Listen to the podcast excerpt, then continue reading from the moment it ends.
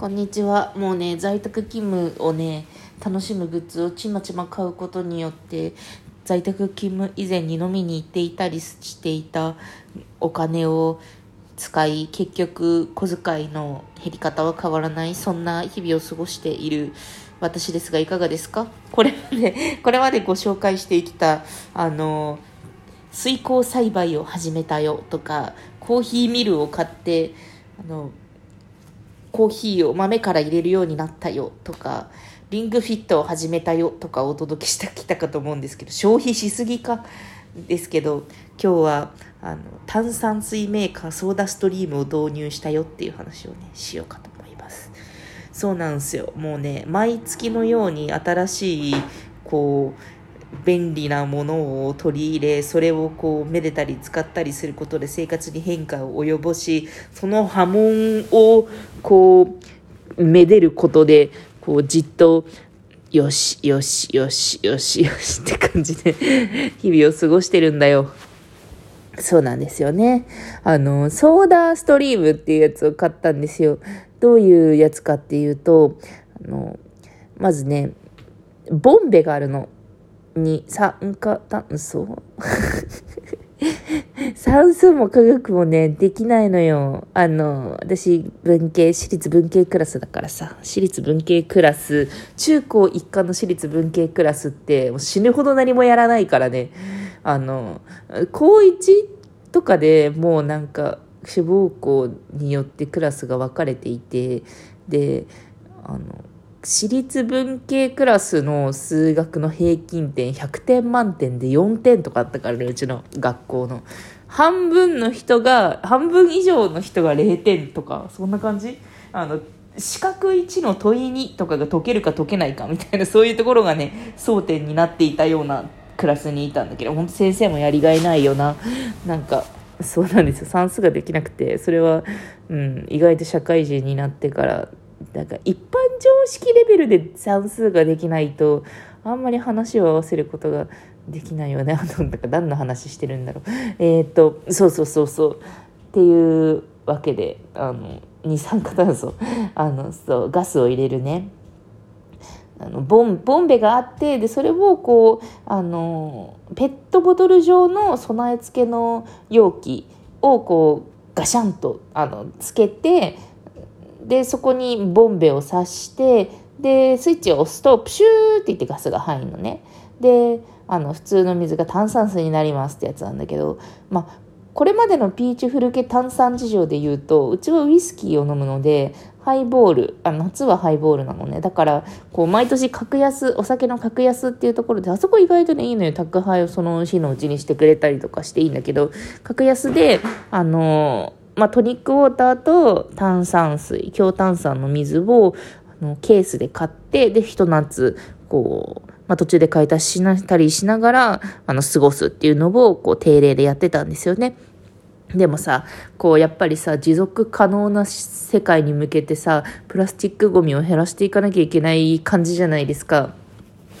やっぱね、ゴミも、ゴミ袋も有料になったしさ、なんか、うん、あの VERYのさ半年ぐらい前の特集もさエシカルママになろうって言ってさ、まあ、持続可能であることがあの、まあ、環境問題を解決するものでもあるしあと実際そのトレンドとしてやっぱりこうエシカルなものがかっこいいのではないかというふうなあの風にこうね回っているじゃないですか、まあ、スタバのストローが紙になったのはちょっと飲み心地が悪くて悲しいんだけどそれはなんか私もマイストローを買おうかなと思っていたりとか、まあ、そんな感じでこうプラスチックをね出すことへの抵抗感がやっぱりこう嫌高まってるわけですよね私の中で。だからうんなるべくもう大量に飲むわけですよ。だからこうお昼ちょっと気分転換したい時にシュワシュワっと炭酸水飲んでであの夜はハイボールでまあそんなになんか頻繁に飲酒するわけでもないんだけどね。まあ飲んでっていうので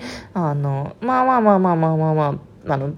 あのペットボトルがこう箱で積み上がってるぐらいの分は消費するのでああなんかちょっと抵抗感があるわこの夏はっていうのとあと実際在宅勤務だと、まあ、ちょっと時間の余裕もあるしそこをあの地球環境のために使おうやないかぐらいのまあ気持ちがあってあの導入しました。スターターキットでねあの1万円ちょっとぐらいで楽天ポイントを貯めつつ使いつつで買って結構安く手に入ったんだけどであのね60リットル分の炭酸水が使れるボンベがついたセットを1万円で買いました。でその炭酸水が60リットル分のやつは3000ちょっとぐらいで買い替えられるのかな。でボンベは自宅で捨てられないのでボンベを持って行って取り替えてもらう形での購入になると。いう感じのあのソーダストリームっていうやつをね 買ったんだけど何の PR でもないんだけどさあの詳細に説明しちゃったわ、うん、それを買ってであの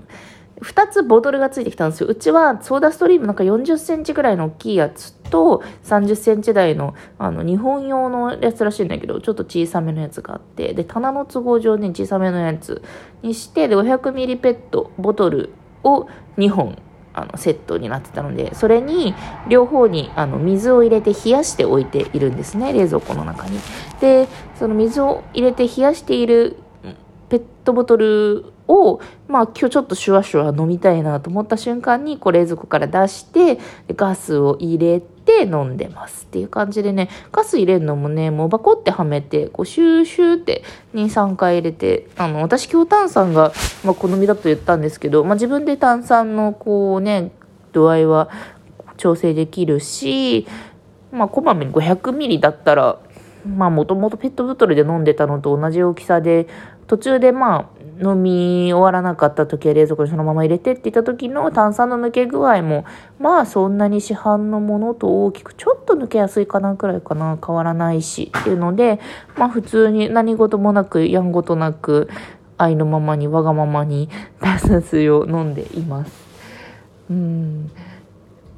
すごくねいいいいうん手間がないけどペットボトルが出ないっていうのはすごくいいんじゃないでしょうかと思いますね。いやなんかうん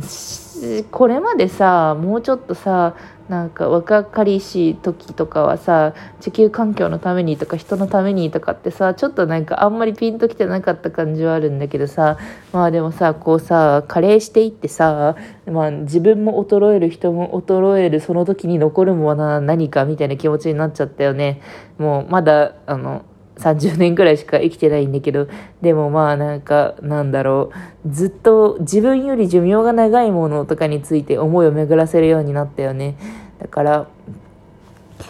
土地とかもそうだしさ、土地、私土地大好きじゃん。不動産屋さんの娘だしさ土地が大好きだったりとかさ。まあそういう自分人間の耐用年数ってそんなに大したことなくってで地球の耐用年数の方が絶対長くってでもまあ自分が存在していることでもっと大きなずっと続くはずのものの価値が毀損されたりするのはまあちょっと 100年くらいしか生きない自分としてはどうなんていう感じ。なんか私コンテンツ力の話結構さなんかすると思うんだけど人間の一人の人生は主観としてはまあすごく楽しめたり辛かったりとかまあ山あり谷あり様々ございますけれど。でもそこのもっと大きな次元としてさ地球がさこう氷河期が来たりさまあなんか人間みたいなのがパパパパっていろいろなんか人工物を作ってみたりとかさかと思いきや圧倒的な自然なパワーで荒廃したりさね、高層ビルだったとしてもメンテナンスをしなければさもう自然のもとには朽ち果てるわけでみたいな。まあなんかそういう営みみたいな。あこれなんかでも なんか最近得た視点とか言いながらやっぱり結局つんくさん的な視点な気もするけどね。自分の恋愛と世界平和をこうあの重ね合わせてみたいなそういうまあ視点に立った時にまあなんか人間風情がというか100年くらいしか耐用年数がない私がこう何億年も続いている地球に対して、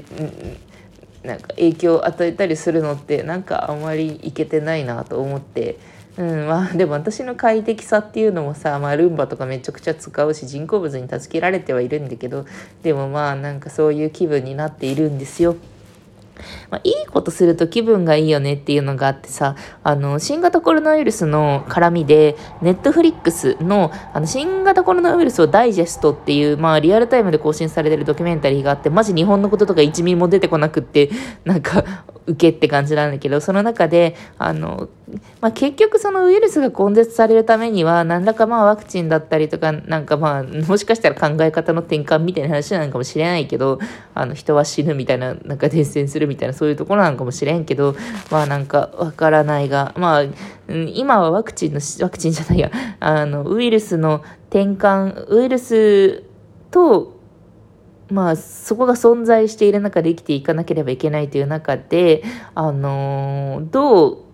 何をできるかっていうと、まあなんかワクチン開発できたりとかする人はワクチンを開発すればいいんだけど、まあ一般市民はそんなことはなくって、ただまあ、あのもちろんこう伝染しない感染しないようにするっていうのもそうなんだけど自分の心を健全に保つっていうのがさやっぱりこう皆さん体感しているかもしれないけれど、まあ、重要な位置を経てるわけじゃないっていうので、まあ、心の健康を保つためにやるやれることがいくつかあるっていう話があってその中の一つでおおって思ったのがあの人をケアすること人やあの他のものをケアすること。で人や他のものをケアすることによって出るあの安らぎの成分みたいなたいなやつがあって、まあ、それは観葉植物を世話したり、まあ、犬猫を世話したりすることで、まあ、あの人を世話することで自分の気持ちが救われるみたいな、まあなんかそういうのがあるらしくって、私はそれをね、割とね、なんかペットボトルをね、削減することでね、地球に優しくすることで自分の心を慰めるっていう、なんだっけ、ケア、ケアなんちゃらかんちゃらみたいなやつだったんだけど忘れた。ツイッターには書いたんだけどな。っていうのがあるらしくって。まあなんか、そうね。私が植物をめでたりとか炭酸水をプシュカープチュクチュカーって毎日入れたりしてるのも、なんかそういうところ、まあ在宅勤務の心を慰むみたいなところでさ、まあ自分の体もケアしてるしね、リングフィットアドベンチャーでさ、みたいな。まあそういうのがあるのかなと思いました。炭酸水やってます。みんなペットボトル減らしていこうぜ。というわけで、ではね。